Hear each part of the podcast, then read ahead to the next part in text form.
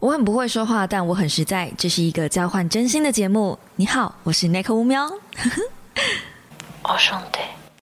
Hello guys，欢迎来到乌喵的备忘录。星期一的一大早，你还好吗？大家早安。好的，那么今天要来补充说明这一本《别把你的钱留到死》这本书的一些额外说明。那其实我在说书里面有很多来不及讲完的细节，以及我尽量用文章在补充，但我觉得好像还是有些东西可以用讲的比较清楚，所以这一支我还是录了 podcast。那你可能会觉得说，诶 n i c o 怎么好像这本书你很用力在推荐，就是又有影片又有贴文，然后现在又有一支 podcast 来讲介绍这本书，这本书到底多好啊？我首先必须先跟大家说，我觉得这本书呢有一点水。它里面虽然是我看一下哦，总共是三百五十页左右，含注释，大概有三百五十页左右。可是我觉得它一直在重复差不多的内容，这不是这本书的问题，是很多这种国外的翻译书大致上都有这个。共通病吧，就是虽然写了三百五十页，但你总觉得它好像一百五十页就可以搞定。我真的不知道为什么它要写这么厚，可能要这么厚才有办法出成一本书吧。不成文的规定吗？我不知道，反正我觉得里面呃重复的内容很多，但是他要陈述的观点，我觉得是有一些可取之处。当然也并不完全就是我全部都肯定，我不是全肯定派的，尤其是在面对书籍的内容的时候，我更不是全肯定派的，因为我觉得里面有一个关于记忆股息这个东西的论述，我就打了一个很大的问号。作者认为，如果我在第一年体验了某一个东西，我到第七年的时候，我回想这件事情的时候，它就有。呃，一到七年这么多的一个呃累加成分，所以你越早去体验这个美好的事物，会让这个记忆股息中间，你知道，就是你可以回味啊，你可以想象啊。如果你是在二十几岁去欧洲，跟你在五六十岁的时候去欧洲，那你中间是不是就错失了三十年的回味的那个那个 moment 有没有？但我就一直觉得说。呃，如果我二十几岁去欧洲，跟我五十几岁去欧洲，我看到的东西跟我体验到的东西不会是一样的啊。虽然说我二十几岁去欧洲，可能我有三十年可以回味，哇，欧洲真的很美好哦。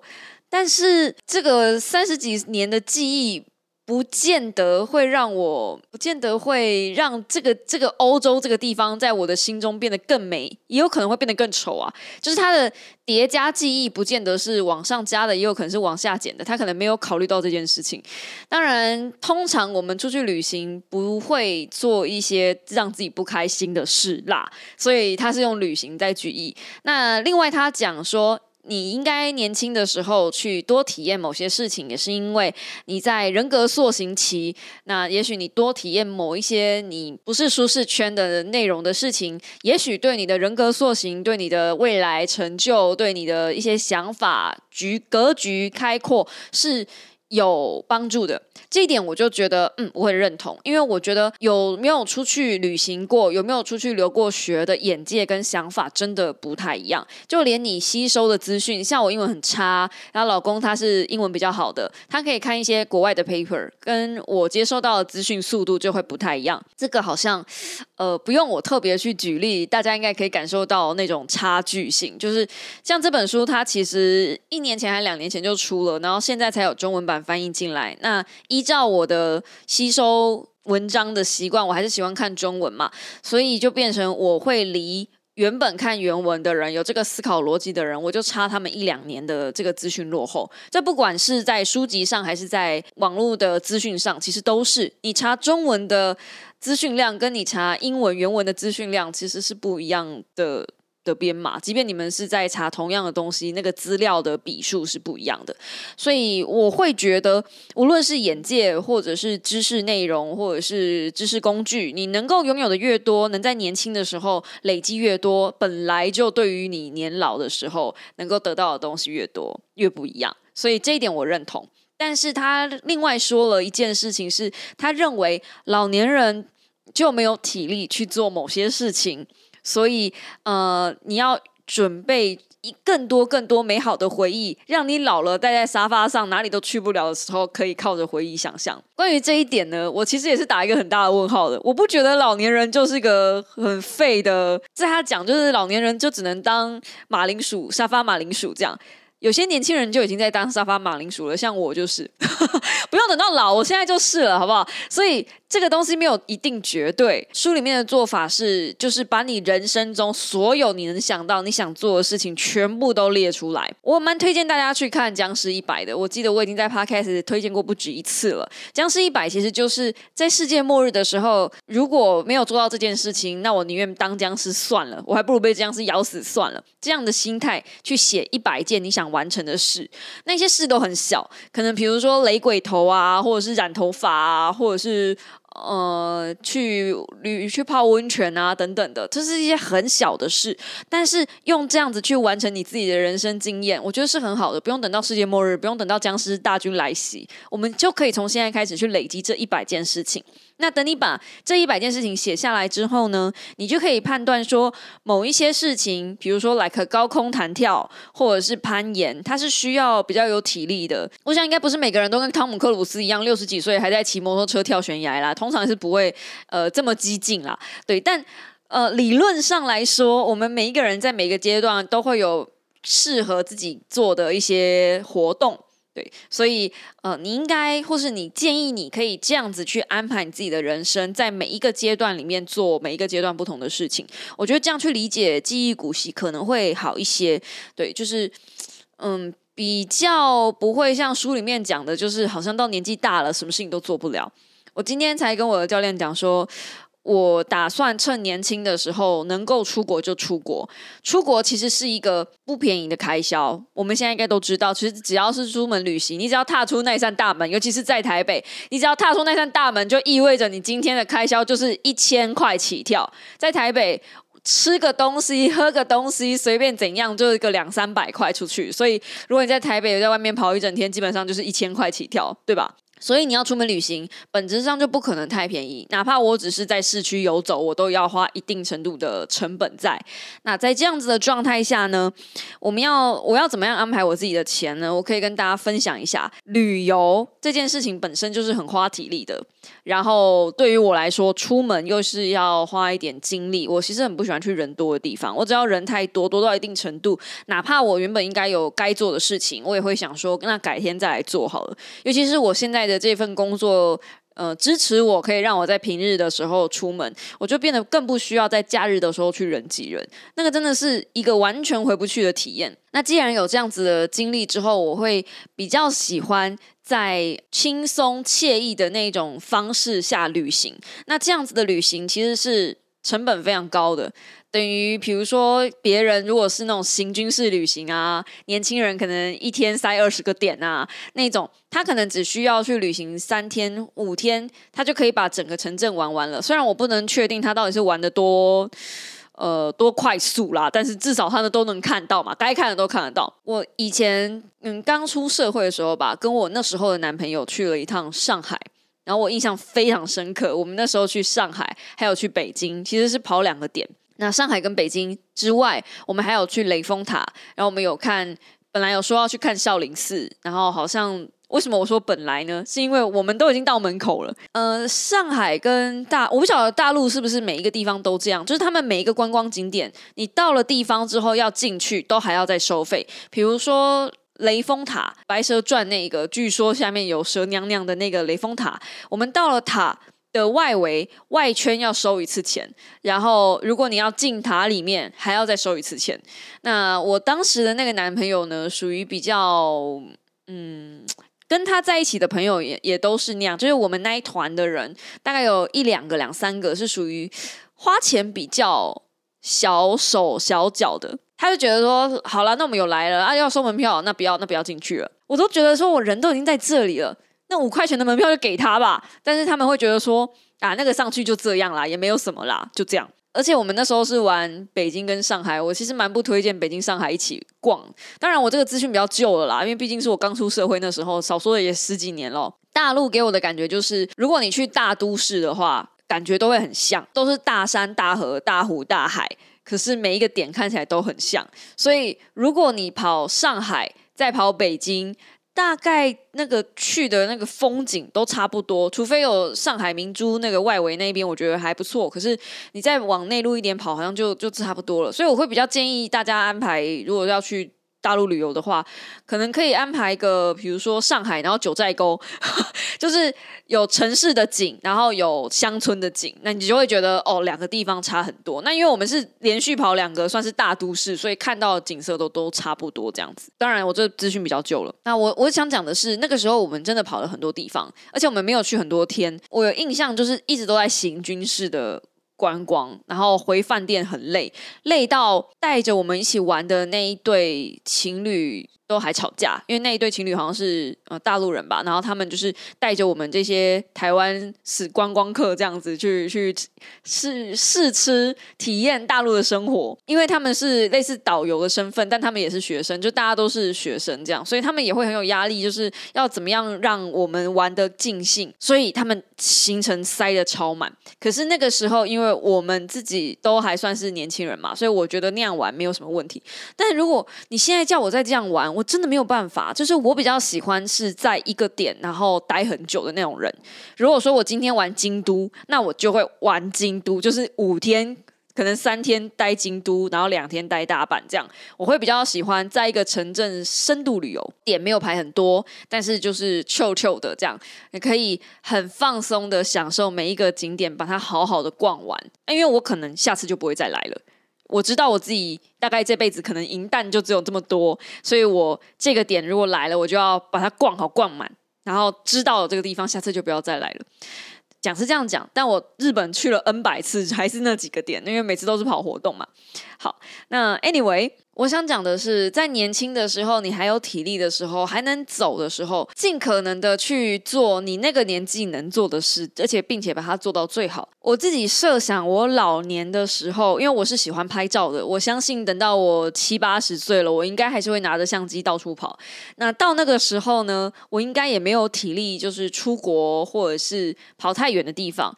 所以我是这么想的，大家可以听听看哦。在我五六十岁之前，我会尽可能的跑国外。在我还能坐飞机、没有疑虑的状况下，我会尽可能的跑国外，飞远一点、贵一点没关系，但是至少我能够看看国外的世界长什么样子，然后去拍拍那边的风景，享受那边的光线跟台湾不一样的光线，然后去拍那边的人文、拍那边的建筑物，甚至是拍那边的蓝天、拍那边的海。那等到我真的老了跑不动了，我才开始玩国内。国内旅游跟国外旅游的价格其实差不了太多诶，当然有一笔机票的费用除外。如果你单纯看饭店的话，其实住宿差不多。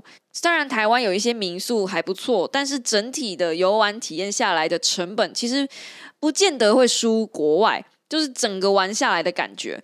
那我觉得在台湾其实。有一个小小的缺点，就是十年前玩的东西跟十年后玩的东西，你不会有太大感受进步或是退步。好像台湾的景点一直都是那几个点，没有什么太新鲜的东西在变化。这是我近年来感受到台湾的一些景点的变化，所以我会觉得，那台湾好像不用急着玩，我可以先玩国外，等到老了再来玩国内。对，这是我自己对我自己的人生规划啦，就是这一块关于记忆股息的部分。第二点，在书里面没有详细说明到的，就是如何计算自己的所有钱的财产，就是怎么样去挥霍到最后一刻嘛。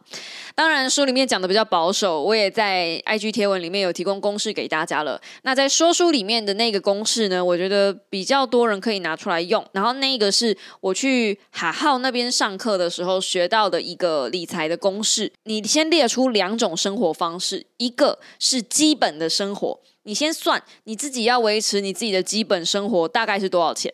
什么叫做基本生活呢？就今天只算房租跟吃饭，你的人生再也没有任何其他娱乐哦，顶多还有交通吧，就是维持你的生活，你这个人需要的生活最低最低的底线的水平开销大概要多少钱？先算一个开销出来，然后你再来开始想美好生活的样子。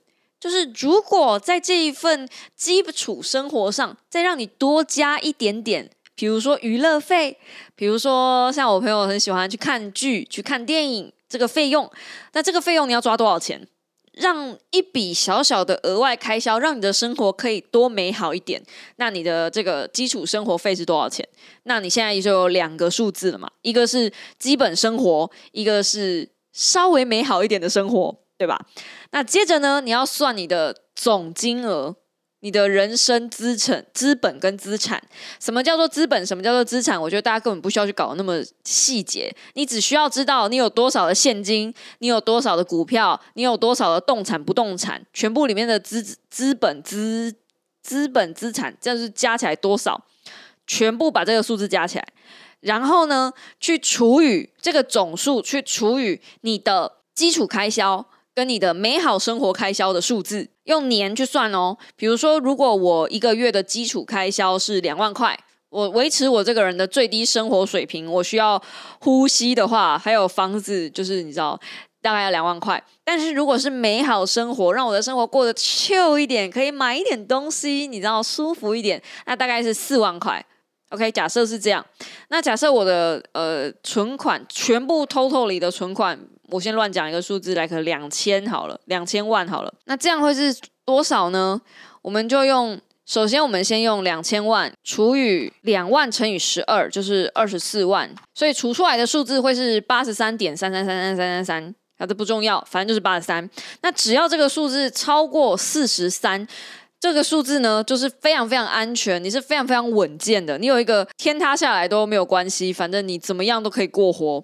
的的收入的资产了，就是你的资产已经够多了，你现在可以承担比较多的风险。这个风险是什么呢？你也许可以买房子，你也可以，你也许可以出国，你也许可以呃短时间内有一笔很大的开支，不会影响你的生活太多。当然，我现在除的是基本生活。那假设我要让我的生活美好一点呢？我就是每个月都还是想要过美好生活，可是我又想要有这个很大笔一点的开销，怎么办呢？一样是用我们的总资产，然后除以我刚刚说的美好生活是四四万嘛，大概是四十一点五。那因为我数字抓的比较低一点点，所以四十一点五我还是趋近于四十三，也就是说我的东我的风险还在很稳健。那假设假设我的生活要非常非常非常美好，非常非常非常好，就是你知道过得比较滋润一点点。那这时候，我的如果我的数字除出来，就你们可以算你们自己的数字。如果你的数字除出来是低于三，那就表示你现在想要承担的风险，你现在想要做的这笔大笔开销。是不行的，是因为不 OK，就是可能没有办法呃承担这么大笔的开销。你是不是要再想想看？如果你要去旅行，你要干嘛的话，可能要再思考一下，因为你现在的现金流是不太够用的。这个当然是比较粗略的算法啦，因为呃海浩那一堂课里面，它其实有更详细细节的算法，它还有告诉你说，呃，你的现金有分可以马上取到的现金跟。呃，像是没有那么快可以拿到现金，比如说房产那一些，它要变现就会比较麻烦等等的。如果万一你遭受到很多资产的风险的话，那你这个房产的要变现，可能是不是就没有那么快？那是不是你的金流就卡住？你可能就会有问题。它里面讲到非常非常细，我觉得一般人根本没有需要学到这么细的东西。所以那一堂课认真来讲，我没有到非常推荐，就是这样，因为他讲的真的很难，就是难到我觉得好像就是不是那么。适合一般人。当然，如果你是对于理财这方面真的真的非常有兴趣，很甚至想要去学金融经济的相关的课程的话，那我觉得这堂课就很适合当一个敲门砖。对，那我在这边不会提供折扣码，如果你有兴趣的话，你可以来私敲我，但是我不会提供任何折扣码。OK，那我觉得这本书呢，其实不完全就是在教你理财，其实我更多的时候，它是在解放呃你对于你自己的限制跟想象，还有恐惧。我最近很喜欢一句话，是恐惧都来自于未知。就当你认真去理解它之后，其实没有那么可怕，也没有那么的局限。因为我们都以为我们自己做不到，或是我们都觉得那些东西我不理解、我不了解，然后听起来很可怕，所以我就直接去排斥。无论是用在什么样的主题都可以，哪怕是同志议题啊，或者是。呃，女权议题呀，或者我们最喜欢讨论的那些政治问题呀，其实很多时候我们都是不理解对方的立场，就先排斥对方了嘛。所以很多时候在沟通学上，或者是嗯，在各种各式各样的学问上，都是在讲说我们要优先去理解对方、同理对方，才有可能进一步的去做讨论跟沟通。但这件事情，呃，讲是讲的很简单啦，通常做都有点难，所以我觉得大家可以从自己先出发。有什么事情是你想做，但你害怕去做，或者你觉得你自己做不到的？那你问自己为什么做不到呢？那个问自己为什么做不到的过程，其实就是在帮自己找借口。为什么我做不到？然后你就可以去用另外一个角度，用另外一个身份来驳斥自己。其实你都做得到，其实你有钱，其实你没有这么恐慌，没有这么需要这么这么多的钱。嗯，那这本书我觉得它。对于我来说是很棒的一本阅读，但我不觉得它适用于每一个人。就像我说的，你要先去理解你自己的财务状况。如果今天你的财务状况本来就没有这么多，就是像他是一个很有名的华尔街理财的人，那。他本来的收入就是年收百万的人了，所以他接触的本来就是有钱人，他的世界里面能看到的都是有钱人，然后赚很多很多钱。但我其实也知道，有些小猫是一出生就负债的，那怎么那这种这种人看这个书，不是就压力更大吗？好像哦，就是我如果没有把我的人生过得很精彩，好像对不起谁一样。其实并不是，我在这本书看到的东西比较像是不要把。健康跟时间通通拿去砸在工作上，想清楚什么东西对你来说是重要的，然后不要给自己有太多的局限跟限制。没有什么事情是不可以，工作也没有放下，没有做完就会怎么样，都不会怎么样。就是这份工作不是你来做，也不会怎么样。很多年轻人都会陷在。嗯，这个工作如果没有我做的话，好像这个公司就不行了。没有这种事，就真的没有这种事。这份工作哪怕是说书好了，这本书没有我来说也不会怎么样，还是有别人来推荐。如果这东西够好的话，所以没有任何人是不会被替代的。相反来说。就是因为你有可能被替代，所以你可以现在放下这些东西，去好好的享受你自己的生活。不要把焦点放在哦，我可能会被替代，所以就很紧张，很怕失去这份工作。你要知道，如果你能够去替代这份工作，别人能够替代你，你也能够去替代别人。这世界就是这样子，大家都是齿轮，只是找一个地方塞进去而已。诶，我没有开黄腔，但事实上是如此。我喜欢他最后面的这句话，说如何在时间、健康与金钱之间取得平衡。其实这都是我们现代人最大的课题，因为我们太茫茫然然的去赚那一些所谓的成功财，就是理财呀，需要多少多少多少钱啊，然后好像在几岁之前一定要买房啊，没有房好像就不能结婚啊，等等的这些压力，我觉得就是年轻人自己自己自找的，真的也是没有那个必要性。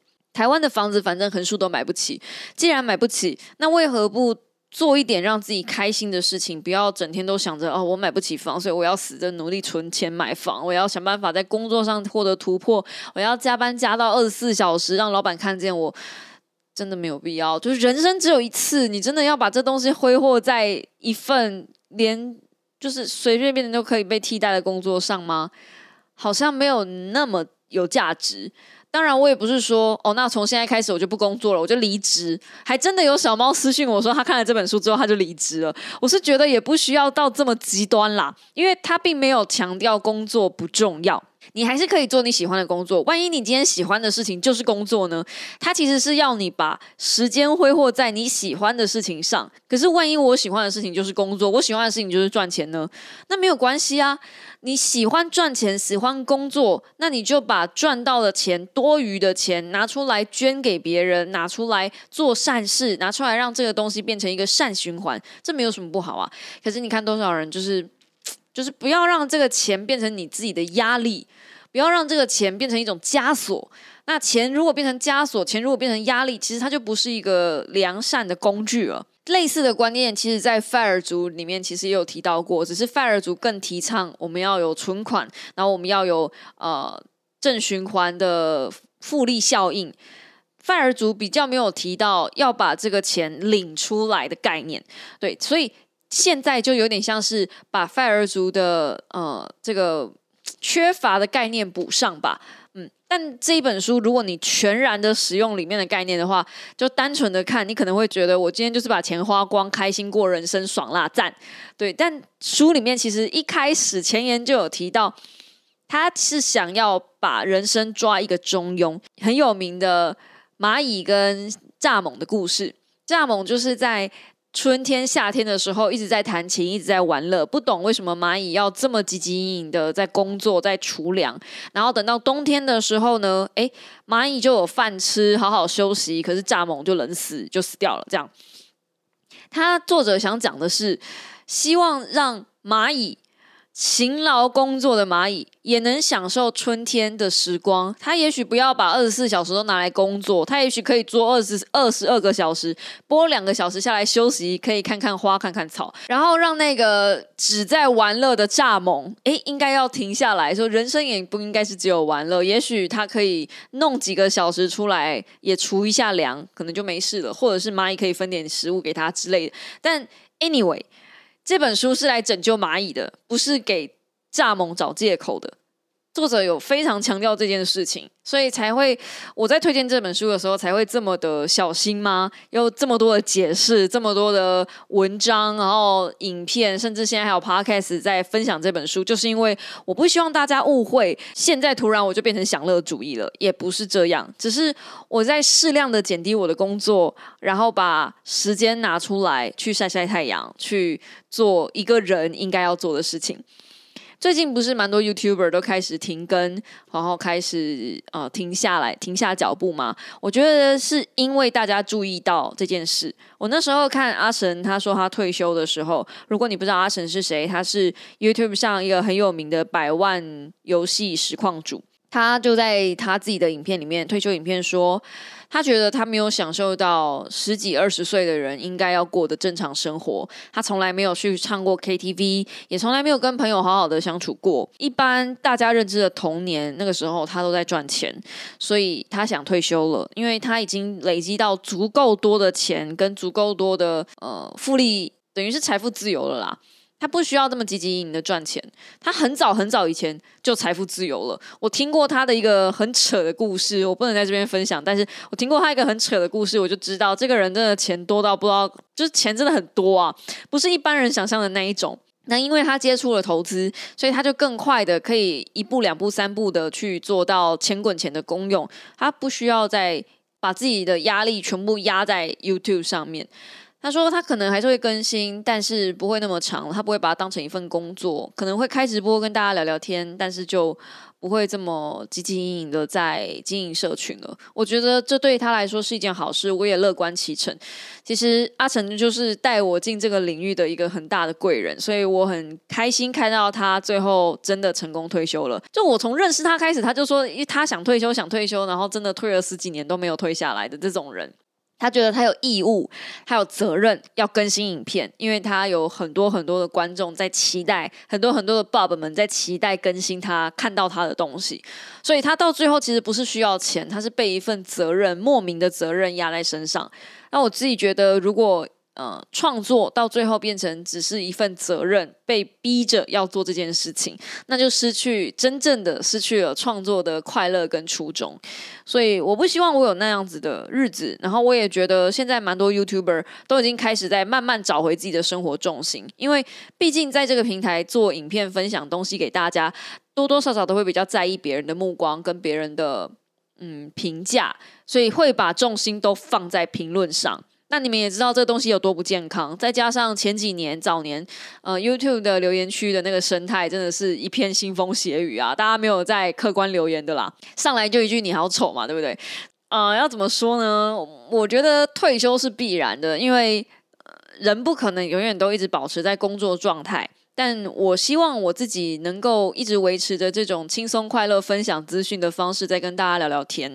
毕竟我就很幸运啊，我就说了，就是我不是完全的靠这份工作在吃饭，这只是我呃算是赚零用钱的一个方式。然后我也是认真的，可以在这边分享我自己想要做的东西。以前我可能还会因为需要点阅分享一些大家爱看的书籍，但是现在我已经可以。分享我自己想要分享的东西，然后有偶尔还可以任性分享一些小说。那也谢谢各大出版社，就是嗯。很不弃嫌的，就还会给我一些书稿的费用，然后让我分享一些他们觉得很棒、编辑觉得很棒的选书。我也觉得是编辑们信任我，觉得可以，呃，我可以把他们的书做得很好，介绍的给大家这样子。我能够做多久，我就尽量做多久，就是一个会说话的推荐序这样子的方式来跟大家介绍书，我觉得是一个比较舒服的方式。今天虽然短短的没有太多，是因为我觉得这本书真的也没什么好聊的。别把你的钱留到死。我不止做了说书影片，我还有 IG 贴文，也希望大家就是能到 IG 或者 YouTube 上多支持一下这个影片跟贴文的点阅，这样，嗯。话都说到这里了，这么明白了，还不去按个爱心吗？是不是就要你们这些东西，就要你们分享，就要你们按个爱心而已？我也没要大家抖内，是不是？没有啦，开开玩笑。但总而言之，之总而言，因为这本书非常非常容易造成误会，所以我才会做到呃这么多次的宣传跟推广。那也希望大家可以去翻翻这本书。我自己觉得这本书，呃，大概看。第一章、第一章、第二章，然后第三章，然后第六章、第七章，差不多了。嗯，如果你真的没有时间的话，你就看这几章。哎，我觉得就差不多了。再不然，再不济，你就把书里面的图表看一看，大概也可以获得这本书的资讯有个八成左右了。我真的没有在骗你，不是这本书不好，我要再次强调，不是这本书不好哦。这本书提出的观念是真的很新，然后真的很棒。就是在你钱赚过多，或是当你陷入变成工作狂，你你赚钱赚到多到不知道该怎么办，然后甚至你已经失去人生的目标，你只剩下家、工作、床三点一线的时候，这本书是真的可以救你。至少我是，好不好？好啦，那今天的 podcast 短短的就到这边到一个段落，分享给大家啦。祝大家星期一的早晨愉快。我们下一周五秒的备忘录再见，大家早安，拜拜。